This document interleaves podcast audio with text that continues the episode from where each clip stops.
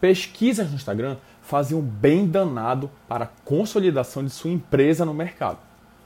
Use uma metodologia que eu criei para caçar clientes no Instagram. Existe um número máximo do qual você pode seguir pessoas no Instagram para não levar bloco.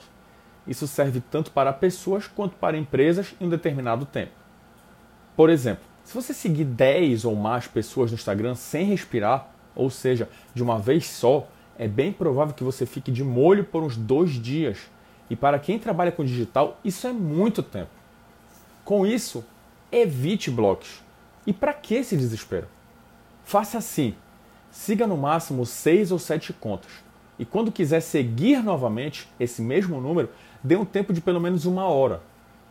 Sobre a questão da pesquisa, corra atrás de seus clientes por setores, ou seja, quanto mais diferenciado for o seu portfólio de clientes, mais denota autoridade no assunto. Em cada conta no Instagram existe uma sugestão de cada pessoa que eles seguem. É uma setinha apontando para baixo. Aí é o pulo do gato.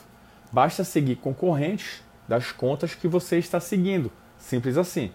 Eu costumo tirar print da tela do celular para deixar armazenado todas as listas de quem entrarei em contato no outro dia.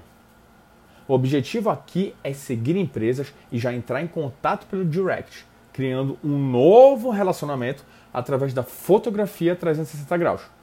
Seguramente você terá muitos feedbacks.